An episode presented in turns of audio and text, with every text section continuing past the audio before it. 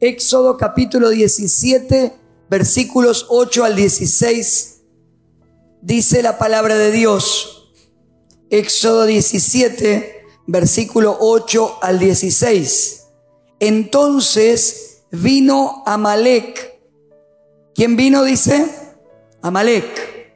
Y peleó contra Israel en Refidim. Y dijo Moisés a Josué, escógenos varones y sal a pelear contra Amalek. Mañana yo estaré sobre la cumbre del collado y la vara de Dios en mi mano. E hizo Josué como le dijo Moisés, peleando contra Amalek.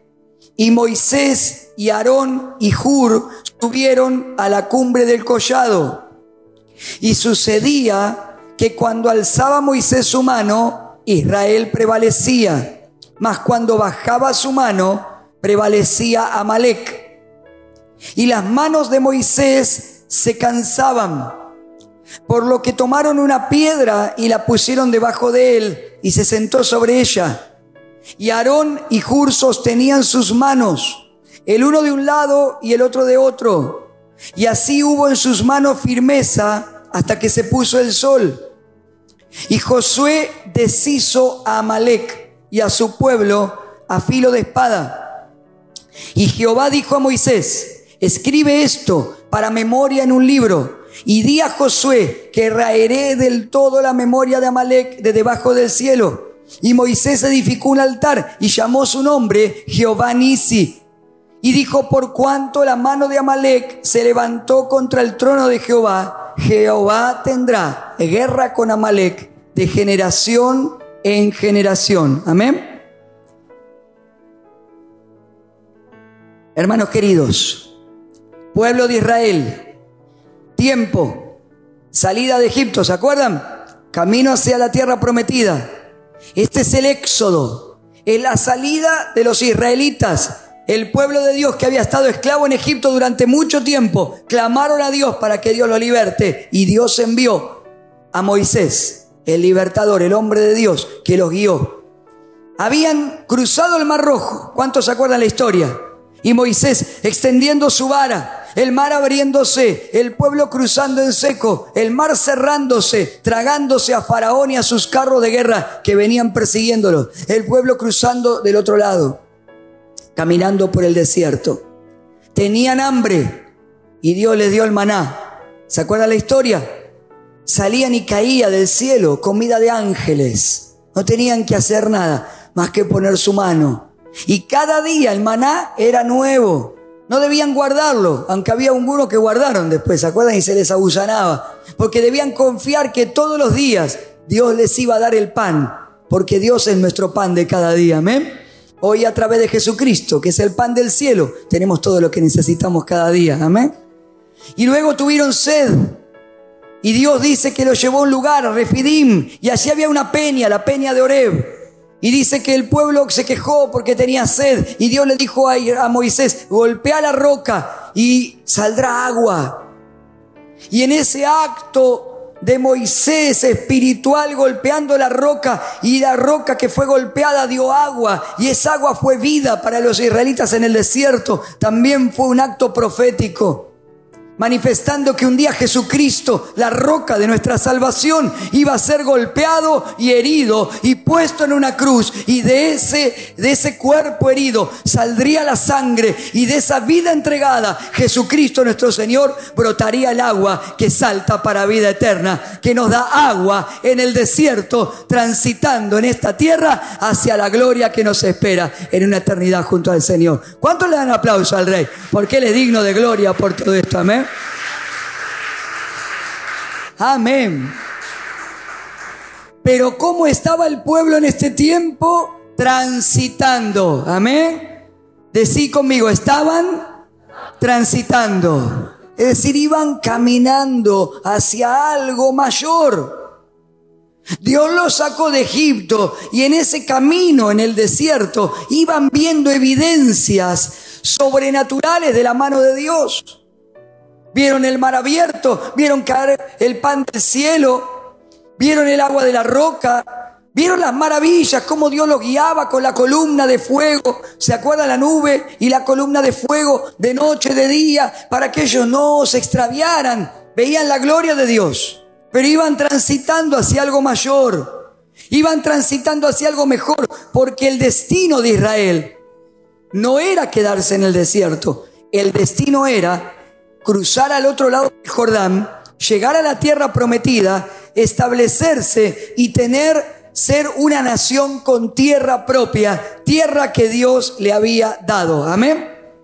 Así que si nosotros tomamos esta palabra y entendiendo como hoy que nosotros también en esta tierra vamos transitando hacia algo mayor, por supuesto que podría hacerte o darte o compartirte un mensaje de esta palabra con respecto a nuestro destino eterno, nuestra salvación en Cristo y saber que vamos hacia una ciudad celestial, hacia un destino eh, que nos espera en el cielo el día que partamos de esta tierra y sabemos que así será. Sabemos que Cristo vuelve, amén. Sabemos que Cristo nos establecerá por siempre y para siempre.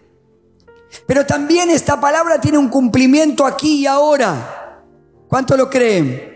Tiene un cumplimiento para vos y para mí, porque vos y yo estamos caminando por una vida, en una vida de fe, en un propósito de Dios, en un destino profético. ¿Qué es el destino profético que tantas veces nombramos?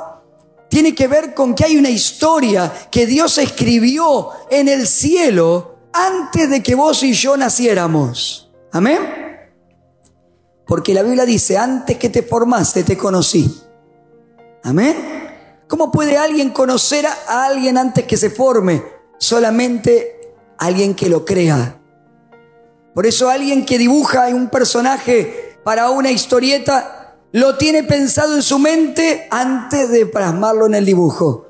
Alguien que escribe historias o novelas tiene ya la idea del personaje en su mente antes de escribir la historia. Alguien que hace un guion para una película piensa los personajes, piensa la historia antes ya la tiene en la mente. Y antes de que Dios te crease, ya tenía pensada la historia de tu vida, el lugar donde nacería y el lugar a donde Dios te iba a llevar. Amén. Y cuando vos y yo caminamos por fe, ajustamos nuestra vida para que nuestra vida cumpla el guion que Dios escribió. ¿Cuánto me siguen? Por eso hay gente que quiere escribir su propio guion de la historia. ¿Y lo puede hacer? Sí, pero la Biblia dice, separado de Dios, nada hay ser. Podrás caminar, podrás seguir caminos, pero no son los de Dios. Pero cuando nuestra vida camina con el Señor, nosotros ajustamos nuestra vida para que se cumpla lo que el Señor escribió en el cielo y para lo cual nos trajo en esta tierra. Amén. Así que vos y yo, caminando por fe, vamos caminando hacia algo mejor. Amén. Así que yo no sé en qué área vos estás en este tiempo, viendo que Dios te está llevando algo mayor, pero quiero decirte, en todas las áreas viene algo mejor. Amén. Quiero decirte, en tu familia estás transitando hacia algo mayor. Amén. Si sos un matrimonio y pusiste tu vida en el Señor, tu matrimonio está transitando hacia algo mayor. Si estás estudiando, estás transitando hacia algo mayor. Si estás sirviendo a Dios, tu ministerio está transitando hacia algo mayor. Si estás sembrando, estás transitando hacia algo mayor. Tus finanzas están proyectándose hacia algo mayor. Viene algo mejor y más grande porque vos y yo estamos ajustando nuestra vida al destino profético. Aleluya. Gloria. Aleluya. Ahora escuchen. Tres cosas quiero decirte de esta palabra. Primero, en el camino le salió Amalek. Hay un enemigo. Existe un enemigo. Amalek es el tipo de Satanás. Y es una forma en que Satanás se manifiesta. Amalek representa la oposición. Yo no sé cuántos en esta semana o en estos días han tenido algún tipo de oposición. Nosotros tuvimos varias oposiciones esta semana. ¿Habrá alguien más que tuvo alguna oposición? Levanta su mano, no hay ningún problema. Si tuviste oposición, significa que esta palabra el Señor la trajo. No se equivoca, amén. ¿Por qué hay oposición? Porque estás transitando hacia algo mayor, amén. A todos nos gusta recibir una palabra profética, ¿o no? A todos nos gusta que cuando oran por mí, Dios hable a través del pastor, del hermano que ora, del profeta, a través del, del apóstol que ministre, o a través de simplemente estar postrado y escuchar una palabra, o simplemente poner una, una prédica en YouTube y escuchar que esa palabra que tal vez se predicó a miles de kilómetros de distancia, también el Espíritu habla y es para mí. Y yo sé que el Espíritu me está hablando y la tomo y declaro gloria a Dios. Pero ¿sabes qué? Esa palabra te potencia, abre tu corazón, prepara tu mente para cosas mayores, pero luego el enemigo que está al acecho quiere salir a frenar los propósitos. El pueblo de Amalek era descendiente de Saúl, eran los edomitas. Y era un pueblo que muchas veces atacó a Israel sin provocación, es decir, Israel no hizo nada. No estaban peleando por territorio, no fue Israel el que lo provocó, no querían pasar por su tierra, no, simplemente no les gustó que Israel pasara por allí. Es que a Satanás no le gusta que transites por el destino profético. Satanás quiere correrte del guion de Dios, quiere sacarte de lo que Dios tiene preparado. Y dice que vino y atacó, simplemente eso, no hay ninguna explicación más, se opuso, se levanta cuando transitamos hacia algo mayor. Pero quiero decirte algo. Satanás puede levantarse, pero hay algo que lo pone en desventaja. Porque nosotros, vos y yo, tenemos a alguien que pelea por vos y por mí. Amén. Mirale que tenés algo de decirle, tenés a alguien que pelea por vos. Tenés a alguien que pelea por vos. Mira lo que dice Isaías 42, 13 el Señor. NBI era. A ver si lo podemos. Si no, no importa. Lo leo de acá. Ahí está, ahí está. El Señor. ¿Quién dice? El Señor. Marchará como guerrero, como hombre de guerra despertará su celo, con gritos y alaridos se lanzará al combate y triunfará sobre sus enemigos. Jehová es nuestro guerrero, Él pelea por nosotros. Y Éxodo 15.3 dice, el Señor es un guerrero su nombre es el Señor. Hermano querido, vos y yo tenemos oposición, pero tenemos un Dios que se pone delante nuestro y como guerrero se lanza contra el enemigo para que se corra del camino en el que no tiene que estar. Aleluya. Por eso Moisés, por eso Moisés ordenó salir a la batalla. Porque Moisés estaba en el espíritu y cuando vos y yo estamos en el espíritu y viene el enemigo, no vamos a decir, ay, mira las cosas que me pasan, ay, mira los problemas que tengo, ay, mira ahora por esto, ay, ahora no puedo ir más a la iglesia, ay, ahora no voy a orar más. No, cuando vos y yo estamos en el espíritu, salimos a la batalla. Y Moisés dijo, salgan a la batalla, yo estaré en la cima de la colina con la vara de Dios en mi mano.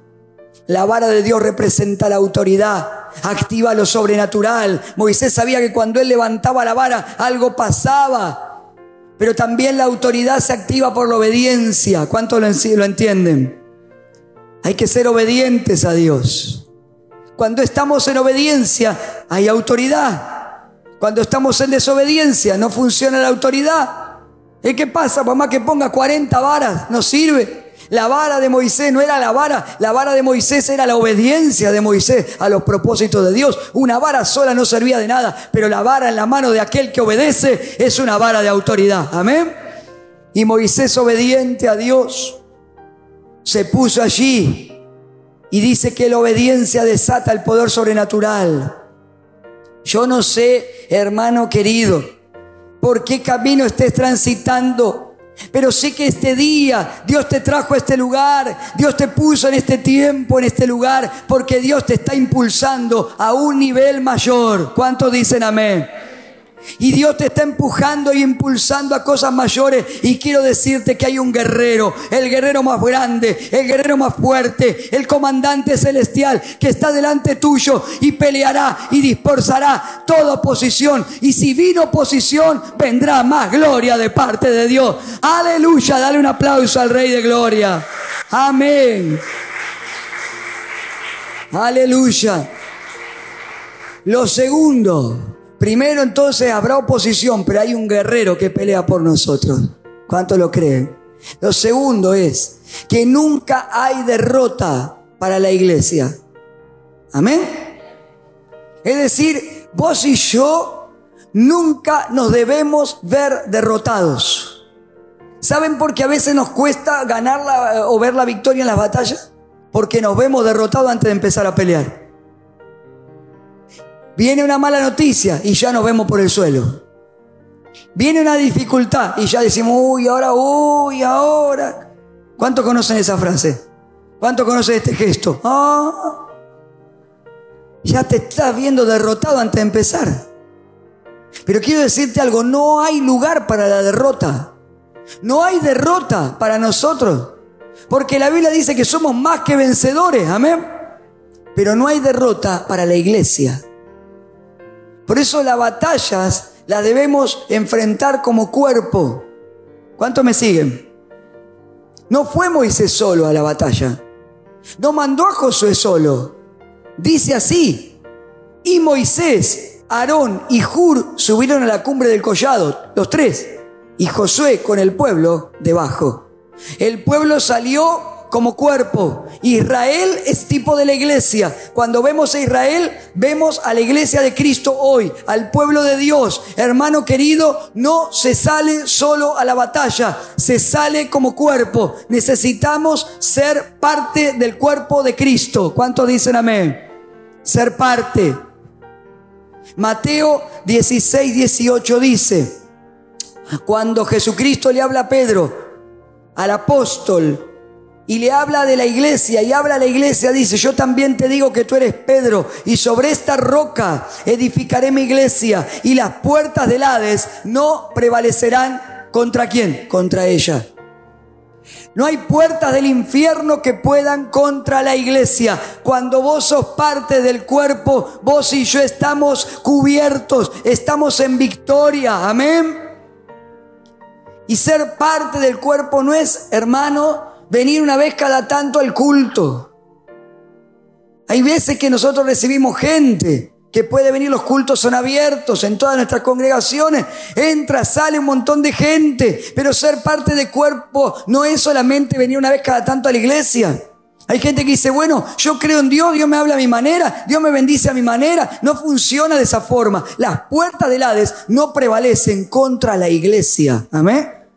Cuando alguien está en cuerpo, Está escondido en Cristo. Cristo es la cabeza. Necesito ser parte. ¿Y cómo soy parte de un cuerpo siendo miembro de un cuerpo? ¿Y cómo soy miembro del cuerpo? Soy miembro del cuerpo cuando yo me involucro en el funcionamiento de la iglesia. Cuando cumplo una función.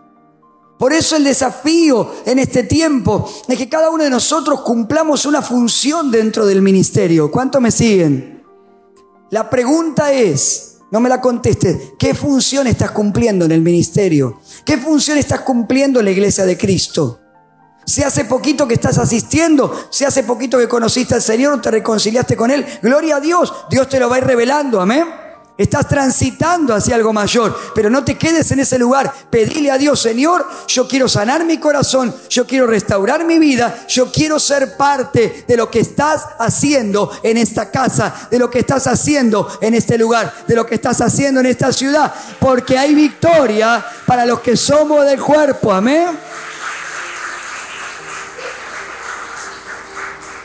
Sumate a un grupo de crecimiento, abrí tu corazón, sana tu vida, descubrí los dones que tenés y ponelos al servicio del Rey de Reyes y del Señor de Señores. Y Dios hará cosas grandes con tu vida. Tenés un propósito, un destino profético, algo que Dios quiere hacer. Y hermanos queridos, escuchen esto. A veces te tocará ser Moisés. Y a veces te podrá tocar ser Aarón y Juro. O Juro. Amén. ¿Por qué es esto? Porque en el cuerpo funcionamos, en la iglesia de Cristo funcionamos. A veces me tocará estar al frente y a veces me tocará cubrir la espalda del hermano. ¿Cuánto me siguen? Y cuando te toque ser Moisés, te tocará liderar, te tocará estar al frente, tomar decisiones, estar al mando. Moisés Tuvo que pararse, alguien tenía que hacerlo, alguien tiene que pararse al frente, si no las cosas no funcionan. Y si Dios te puso en este tiempo o te pondrá para pararte al frente, toma ese desafío y lidera, porque Dios levanta personas que tienen que estar al frente. Pero dice que Moisés no tenía los brazos en cruz, como a veces se lo ha representado en las pinturas del Renacimiento y las historias uno ve. Y si buscas en el Google pone Moisés, Aarón y Hur, vas a ver un hombre anciano, ¿no? Con todas las canas al viento y las vestiduras y los brazos en forma de cruz. Levantando y uno, uno del lado y todo el otro levantando. Está maravillosa la historia. Pero estudiando un poquito cómo era el tipo de, de batalla y la guerra, no era así. En realidad Moisés no estaba así. Moisés tenía su vara en la mano derecha y con sus manos iba dirigiendo la batalla. Así que a lo largo de todo el día sus manos se movían a la derecha y a la izquierda, para un lado, para el otro. La gente, Josué y el pueblo lo miraba y las señas de Moisés indicaban a dónde tenían que ir, para qué lado si tenían que avanzar, si tenían que retroceder, si tenían que ubicarse hacia una esquina o hacia otra. Y por eso a lo largo de las horas sus brazos se iban cansando. ¿Cuántos me siguen? Hermanos queridos, busqué un pasaje que me gustó muchísimo de alguien que escribió sobre liderazgo. Los líderes no son dioses. Escucha, te lo leo, textual son hombres y mujeres. Hombres y mujeres de carne y hueso que se ilusionan y se deprimen, que se animan y se agobian, que pelean y se cansan, que conducen a otros y desfallecen en la intimidad, que tienen manos humanas, no de superhombres o supermujeres, Manos abiertas e ilusionadas cuando la lucha empieza. Manos cerradas, comprimidas, deprimidas y aún frías por el desmayo y sucias de polvo y sudorosas por el esfuerzo cuando cae la tarde después del trabajo. A esos hombres y mujeres son o somos a los que Dios nos pone al frente. Y a veces nos cansamos. ¿Cuántos dicen amén? Escuchen líderes líderes de la casa, necesitamos Aarón y Jur al lado nuestro. Amén. Líder, líder, líder. Por lo menos dos.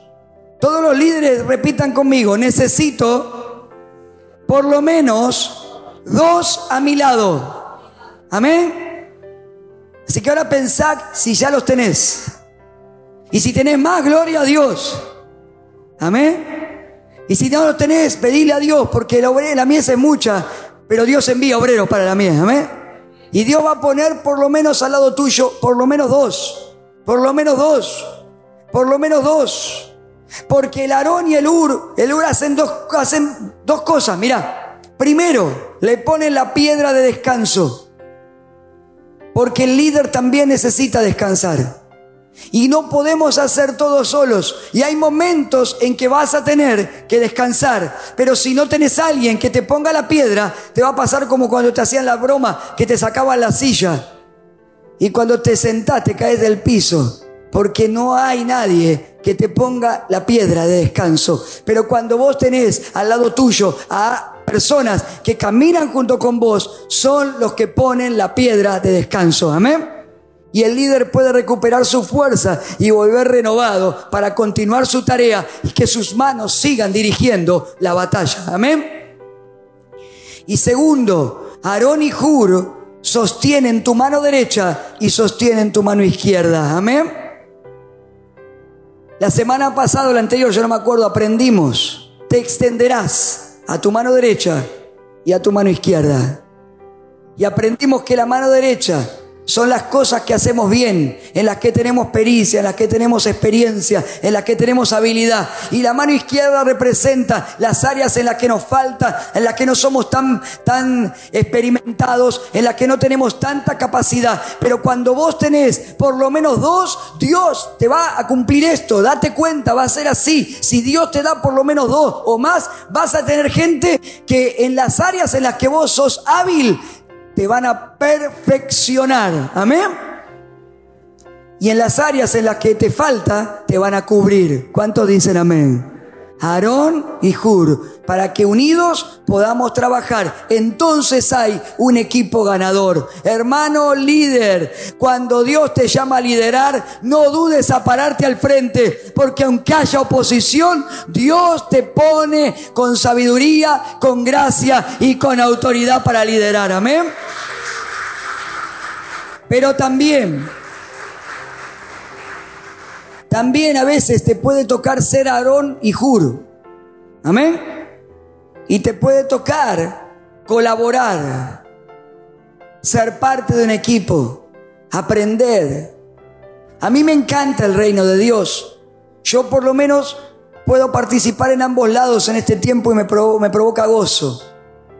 Cuando te toca ser Aarón y Jur, honra. Honra a tu líder. Honra a quien Dios puso al frente. Amén. Hay que honrar a los que están al frente. Hermano querido, el reino es un lugar y un movimiento de honra. Porque cuando vos honrás al líder, estás honrando a Dios. No estás honrando la persona como ser humano, aunque todos somos dignos de honra porque hemos sido creados a imagen y semejanza de Dios. Amén. Pero honrar significa reconocer lo que Dios puso en esa persona y que Dios es el que está respaldando a aquel que está al frente con sus manos dirigiendo el fragor de la batalla. Amén. Hay que aprender a honrar. Yo me olvidé un pasaje, pero hay capaz que lo, lo buscan rápido, chicos. Primera Samuel 2.30. Hubo gente de una familia de líderes que no honraron a Dios. Elí en los tiempos de Samuel era el sacerdote de la casa de Dios. Y sus hijos eran puestos como hijos del sacerdote y ejercían el liderazgo. Pero dice que los hijos de Elí no honraban a su padre como sumo sacerdote, ni honraban su lugar de liderazgo. Y el padre Elí tampoco los corrigió. Y esa casa se llenó de deshonra.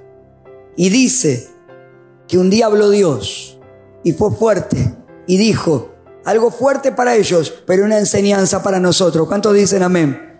Por tanto, Jehová el Dios de Israel dice, yo había dicho que tú y la casa de tu padre andarían delante de mí perpetuamente, mas ahora ha dicho Jehová, nunca yo tal haga, porque yo honraré a los que me honran y a los que me desprecian serán tenidos en poco. Dios honra a los que le honran. ¿Cuántos me siguen ahí? La iglesia es un lugar de honra. Lo primero que vas a aprender en el servicio es honrar. Honrar a Dios y honrar a los hombres y a las mujeres que Dios pone a tu lado. Amén. A los que ponen para que, para que lidere, para liderar. Honrar, reconocer el manto, reconocer el llamado, reconocer la autoridad, reconocer la gracia.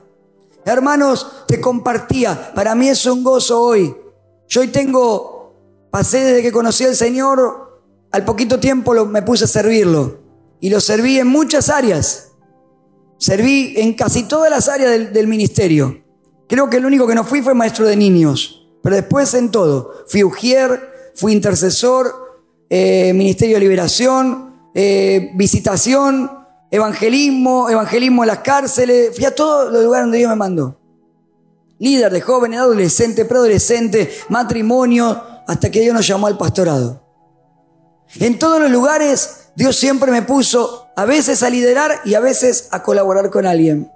Hoy me toca estar al frente del Ministerio de Acercate a Jesús, me toca estar al frente de la zona sur y tener más de 70 pastores que están de toda la zona sur o más, ahora son más de 80, voy a ordenar un montón más, y casi 100 iglesias que son bautistas en zona sur bajo el liderazgo y el trabajo. Pero también me tocaba hace un año estar en la mesa de la Asociación Nacional de Pastores. Y allí, colaborando con el pastor, el apóstol Emilio y con todo el ministerio que está allí, yo me, a mí me toca ser Aarón, os juro. Y me gozo en honrar a aquellas personas a las que hoy tengo que colaborar, que trabajar, que aprender, que escuchar. Y me desespero y me gozo en poder aún servir un vaso de agua si hace falta. Porque siento que lo estoy haciendo para el Señor y honrando a aquel que hoy está liderando todo el país en nuestra denominación. Hermanos queridos, honra, honra, honra. Porque cuando vos honrás, ¿sabés qué va a pasar? Dios te va a honrar a vos. Amén. Y hay gente que quiere el, el título que da honra, pero nunca honró cuando tuvo que honrar. Dios honra a los que le honran. Amén. Y en esta mañana, si estás aquí adorando a Dios, sirviendo a Dios, estás honrando al Rey de Reyes y al Señor de Señores, y honrando a la iglesia y honrando a tus consiervos, Dios te dará lugares mayores porque estamos transitando hacia algo mayor. ¿Cuántos dicen amén?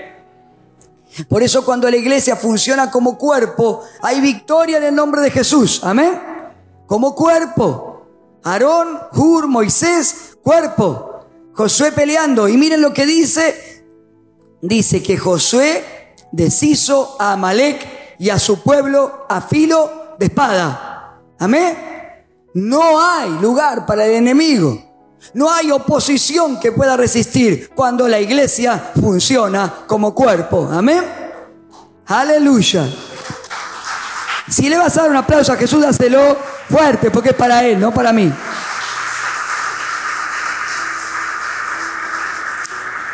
Cierro. Tercero. Entonces, primero dijimos, se levanta oposición, pero Jehová pelea como guerrero. Amén. Segundo, la iglesia como cuerpo vence la oposición cuando cada uno ocupa lugar y somos capaces de honrar. Amén. Y tercero y último, el Señor es nuestro estandarte. Amén. Escuchen, ¿qué querrá decir todo esto? Moisés dice el versículo 15, lo podemos poner, Moisés edificó un altar y llamó su nombre Jehová Nisi y dijo, por cuanto la mano de Amalek se levantó contra el trono de Jehová, Jehová tendrá guerra con Amalek de generación en generación. Jehová Nisi significa el Señor es mi bandera, el Señor es mi estandarte.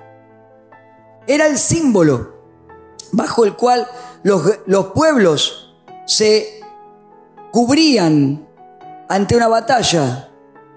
Si salía el pueblo a la batalla, se levantaba primero el estandarte. El estandarte de Israel era Jehová, el Dios poderoso. Cuando se levanta el pueblo y levantaban el estandarte, el pueblo tenía que congregarse para salir a la batalla se tomó prácticamente como un grito de guerra de Israel. Y cada vez que salían a la batalla gritaban, Jehová Nisi, Dios es mi estandarte, el Señor guerrero poderoso es nuestra bandera. Amén. Pero también es un altar donde que hizo Moisés, porque Moisés reconoció la presencia de Dios en medio de esa batalla. Amén. Entonces aquí que nos enseña dos cosas. Primero, Primero que dice, si ustedes prestan atención a la palabra, dice primero que Josué deshizo a Amalek a filo de espada y Dios le dijo, yo raeré la memoria de Amalek de la tierra. Ese pueblo no existió más, no existe hoy. Lo sacó. Pero por otro lado dice luego, Jehová tendrá guerra con Amalek de generación en generación. ¿Que se contradice la Biblia? No. Está hablando de dos cosas. Por un lado era el pueblo de carne y hueso que se levantó, pero detrás estaba el espíritu de oposición que se levanta a los que transitamos hacia algo mayor. ¿Cuánto me siguen? El que diga que Jehová tendrá guerra contra Malek de generación en generación significa, y es un principio que aprendimos los guerreros en guerra espiritual, que hay una oposición que viene del reino de tiniebla de generación en generación hasta que Cristo venga pero también hay una promesa que Jehová es nuestro estandarte y que hay victoria en el nombre del Señor. Amén. Y en este tránsito a algo mayor, hermanos queridos, necesitamos reconocer la presencia de Dios. Necesitamos reconocer que Dios está aún en medio de la batalla. Amén. Necesitamos ser personas de altar y de reconocimiento. Levantar la bandera del Señor en medio de nuestras batallas es reconocer el poder, la soberanía de Dios, es reconocer que Él está y es lo que hace que se desate el poder del Señor para darnos la victoria. Amén. Es reconocer que hay algunas batallas que sí que es verdad que las podemos pelear nosotros solos, aunque siempre Dios está. Pero algunas las podemos pelear con nuestras propias fuerzas. Y es verdad.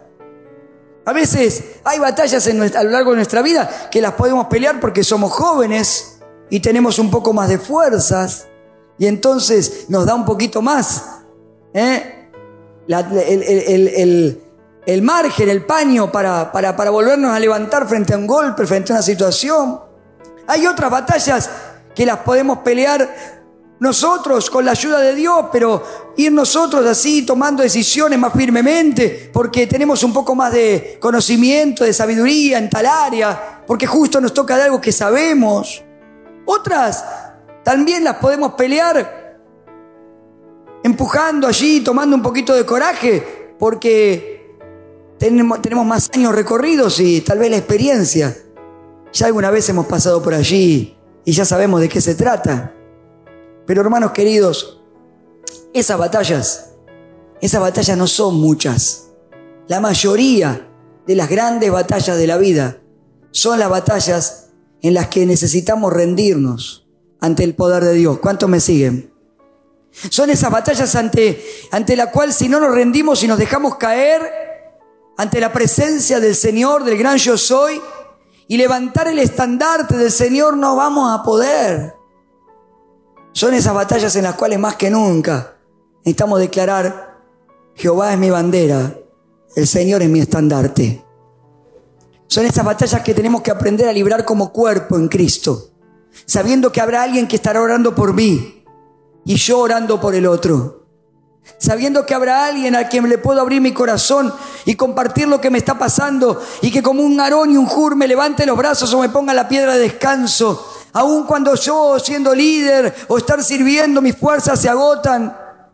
Son esas batallas a las cuales tengo que yo como líder ayudar al otro y levantar y mover las manos para indicar cómo seguir, en las que funcionamos. Hermanos queridos, este es un día en el que vamos a levantar un altar como pueblo, como cuerpo, como hijos, como familia de Dios, como iglesia. Vamos a levantar un estandarte esta mañana, este día, declarando Jehová, Dios Padre, es mi estandarte, Cristo mi victoria y el Espíritu Santo quien me llena de fuerza y de fe para salir más que vencedor.